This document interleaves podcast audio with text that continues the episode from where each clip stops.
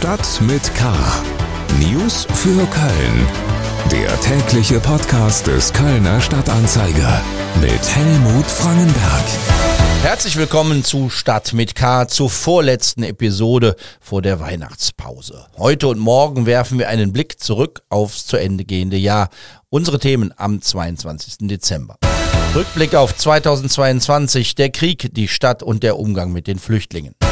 Rückkehr nach Mariupol, glücklich in einer zerstörten Stadt. Protest gegen Ordnungsverfügung, Tausende unterschreiben Petition zum Erhalt des Porzer Autokinos. Schlagzeilen. Ein obdachloser Mann ist durch Messerstiche lebensgefährlich verletzt worden. Der 50-Jährige hatte in Deutz einen Taxifahrer um Hilfe gebeten, bevor er zusammenbrach. Die Verletzungen könnten mit einem Streit auf dem Neumarkt zusammenhängen, an dem drei Jugendliche beteiligt waren.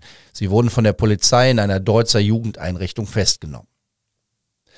Eine Petition zum Erhalt des Porzer Autokinos hat in wenigen Tagen mehrere tausend Unterschriften bekommen. Bis Weihnachten dürften sich zehntausend im Internet als Unterstützer registriert haben. Nach einer Ordnungsverfügung steht die jahrzehntealte Attraktion vor dem Aus, weil ihr die Stadt und das Verwaltungsgericht die Durchführung von Märkten auf dem Gelände verbieten. Tatsächlich finden solche Veranstaltungen seit mehr als 40 Jahren auf dem Gelände statt. Nach Angaben des Kinobetreibers sind sie notwendig, um die Finanzierung des Autokinos zu sichern. Unbekannte haben in der Nacht zu Donnerstag in Brück einen Geldautomaten gesprengt. Die Explosion war so heftig, dass benachbarte Häuser an der Olpner Straße und parkende Autos beschädigt wurden. Verletzt wurde niemand, die Täter sind flüchtig. Wir werfen heute und morgen bei Stadt mit K einen Blick zurück aufs zu Ende gehende Jahr. Morgen geht es um Kommunalpolitik, den Karneval und den FC. Heute wollen wir uns mit dem Thema befassen, das im Grunde alles überlagert. Der Krieg in der Ukraine. Die furchtbaren Ereignisse dort, Zehntausende Tote im Krieg, wie viele es genau sind, weiß keiner so genau. Das alles ist schlimm genug. Hinzu kommen die Folgen auf die Entwicklung der Preise, vor allem bei den Energiekosten. Und nicht zuletzt das Erleben eines Krisenjahres, eines Kriegsjahres, in dem ja auch noch die Corona-Pandemie und der Umgang mit ihr kräftig nachwirken, bleibt nicht ohne Folgen auf die allgemeine Stimmung. Die Unsicherheit ist groß, wie es weitergeht, ist ungewiss. Im Studio ist jetzt meine Kollegin Eva Bobchenko. Sie ist in der Ukraine geboren und groß geworden. 2018 ist sie nach Deutschland gekommen, um hier Betriebswirtschaftslehre und Journalismus zu studieren. Zur Ausbildung sollte auch ein Praktikum beim Kölner Stadtanzeiger gehören. Das begann in diesem Jahr Anfang Februar und nur kurz danach war die Praktikantin eine ganz wichtige Stütze bei allem, was der Kölner Stadtanzeiger in den darauffolgenden Wochen und Monaten zum Thema Ukraine, Krieg und Flüchtlinge unternommen hat. Eva, kannst du dich noch an den Moment erinnern, als die Nachricht kam, dass Putin den Befehl zum Angriff auf deine alte Heimat gegeben hat? Ja, tatsächlich. Ähm, ich war eine Woche krank, ich hatte ein hohes Fieber und ich vermute ehrlich gesagt, das war ein bisschen stressbezüglich, weil schon vor einer Woche vor dem Krieg anfangen habe ich ähm, gespürt oder habe ich verstanden, dass es dazu kommen würde. Ich dachte, dass es nur die Ostukraine betrifft und ähm, war das wirklich, das war wirklich sehr überraschend für mich am 24. Februar, als ähm, ich um 6 Uhr morgens aufgewacht bin. Ich habe eine Memo von meiner Mutter bekommen, ähm, eine WhatsApp-Nachricht und äh, meine Mutter sagte mir, dass ich mir keine Sorgen machen würde, das ist nicht neu für uns alle, weil ähm, ich aus der Ostukraine komme und der Krieg bei uns hat schon in 2014 angefangen und ähm, sie hat mir gesagt, dass meine Großeltern, die äh, in Mariupol wohnen, dass sie schon im Keller sind, und, aber alles ist trotzdem gut und ich muss mir keine Sorgen machen. Ich habe dann auch, ich habe zunächst gar nicht verstanden, was meine Mutter meinte, warum soll ich mir keine Sorgen machen. Ich habe dann ähm, Instagram aufgemacht und die erste Nachricht war vom Tagesschau, dass äh, Russland hat Ukraine angegriffen, ja. Und dann hast du dir natürlich doch Sorgen gemacht, ne? Dann habe ich mir natürlich doch Sorgen gemacht, aber wie gesagt, das war nicht neu für mich. Und ähm, ich wusste gar nicht, wie schlimm das dann im Endeffekt sein wird. Ich dachte, das ist nur, wie es bei uns war, dass es nur meine Stadt betreffen würde und ähm, ja. Es gab dann in den folgenden Monaten viele Projekte, bei denen du äh, mitgemacht hast, hier beim Kölner Stadtanzeiger. Was war äh, aus deiner Sicht im Rückblick das Wichtigste, wo du mitgemacht hast? Ich glaube tatsächlich die Willkommenszeitung, die wir dann, ich glaube, das war März. Im März haben wir sie geschrieben. Und ähm, ich finde, das war am wichtigsten, weil alle Geflüchtete aus der Ukraine, die dann nach Köln angekommen sind, sie brauchten das wirklich. Sie brauchten diese, wie soll man das nennen, diese Anleitung zum äh, Leben in Köln und in Deutschland mit einem anderen bürokratischen und manchmal schwierigen System. Und ähm, ich glaube, das hat tatsächlich damals geholfen. Und äh, vielleicht wird es immer noch helfen. Wir haben auch zusammen einen, einen Werbespot für, für Radio Köln gemacht in äh, zwei Sprachen. Du hast viele, äh, bei vielen Begegnungen und vielen Terminen übersetzt, ukrainisch, aber auch, auch russisch, also sehr viel gemacht.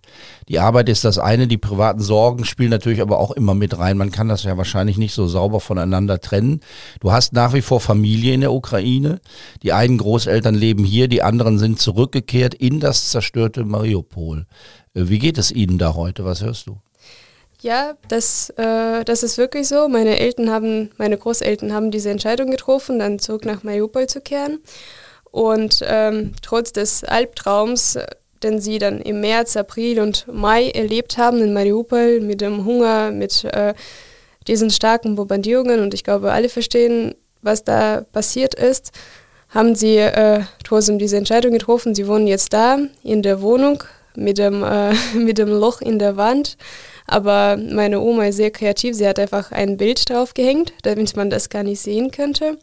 Und ähm, wir telefonieren immer, wenn wir diese Möglichkeit haben, weil äh, die Verbindung natürlich unstabil ist und immer noch schwach ist. Aber immer wenn wir telefonieren, sehe ich, wie meine Oma äh, in einem Pelzmantel und äh, in einer Mütze da sitzt. Und es ist sehr kalt, sie haben keine Heizung, ähm, sie haben immer noch keine Fenster.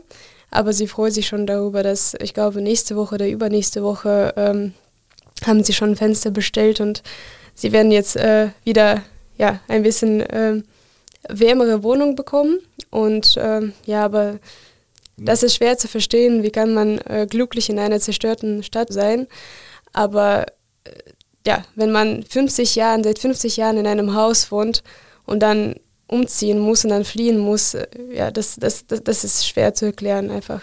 Sie hätten mit deinen Eltern nach äh, Montenegro fliehen können und haben sich dagegen entschieden und sind in die zerstörte Stadt zurückgekehrt.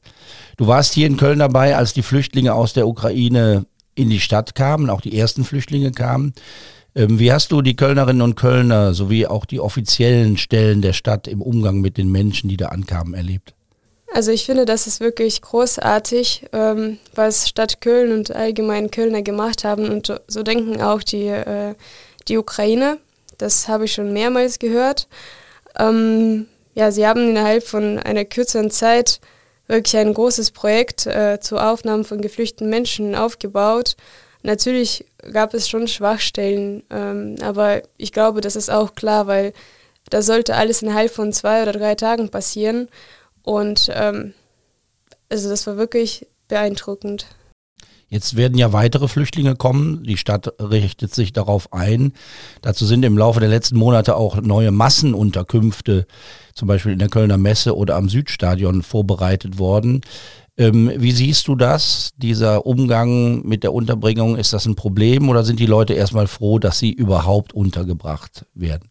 Ja, ich glaube ehrlich gesagt, wenn man vom Krieg fliegt, geht es in der ersten Linie darum, dass man einen Schutzort bekommt.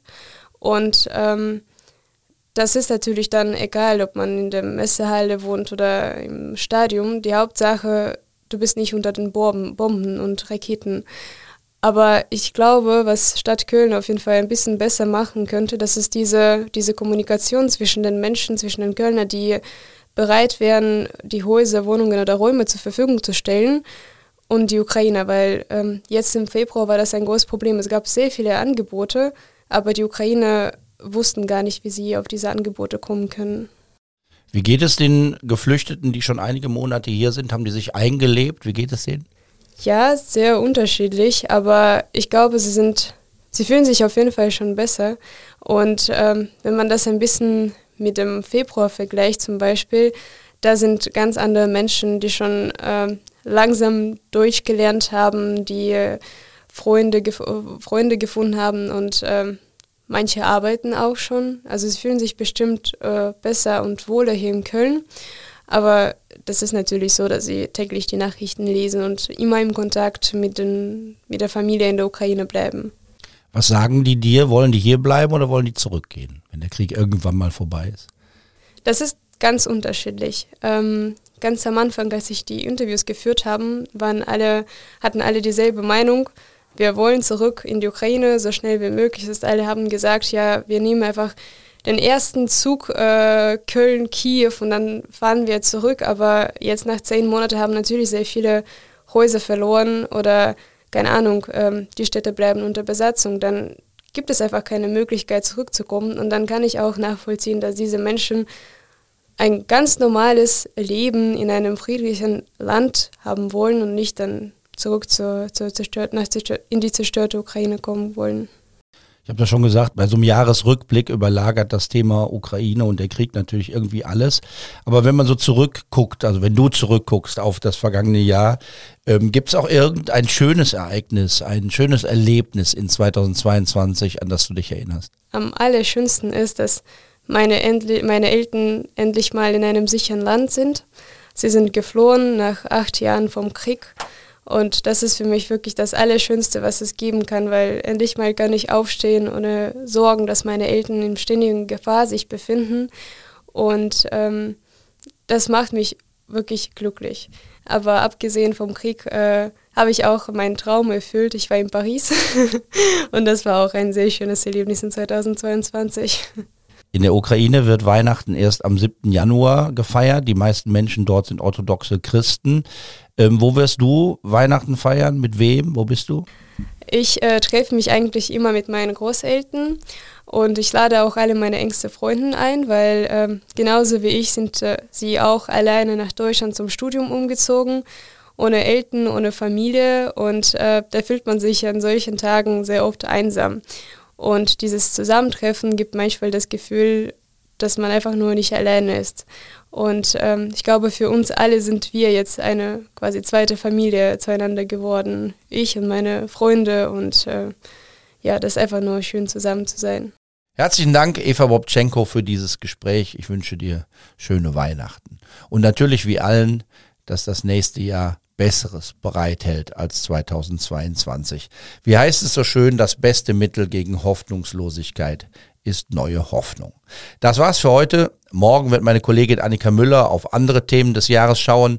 Mir bleibt Ihnen ein frohes Fest und erholsame Tage zu wünschen. Machen Sie sich schön und bleiben Sie wachsam, aber bitte auch gelassen. Tschüss.